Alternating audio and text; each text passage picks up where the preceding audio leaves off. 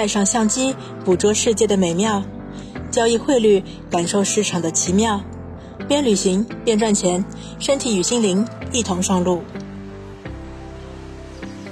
日本是一个岛国，但不乏许多有趣的旅游景点。大致上可以分为自然景点和人文景点。日本最著名的景点是日本的象征富士山。您可以在富士山附近借宿一晚，欣赏富士山在凌晨和傍晚不同的景色。北海道也是一个不错的选择，每个月都有不同的节日庆典，例如有鲑鱼节、国际滑雪比赛、薰衣草节等等。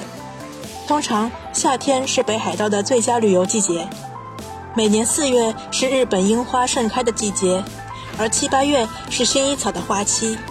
如果您在冬天去日本，则可以享受日本颇具特色的温泉体验。日本的人文景点主要有浅草寺、东京塔，还有秋叶原。浅草寺有近一千四百年的历史，道路两侧有江户时代起就延续下来的各种特色小店。东京塔是东京地标性建筑，在二零一九年二月的农历除夕夜，东京塔首次披上中国红，庆祝农历新年。秋叶原则是二次元的圣地，从建筑到咖啡店，动漫人物的形象随处可见。如果您是一位爱猫人士，可以访问日本的猫岛，岛上的人口只有二十多个人，但却有一百二十多只猫。日本的电视台曾制作了一部以猫岛上的野猫为主题的纪录短片。除了特色的景点，日本也有许多美食。在日本可以尝到最正宗的寿喜烧、章鱼小丸子、神户牛肉、日本拉面、生鱼片和果子，还有寿司。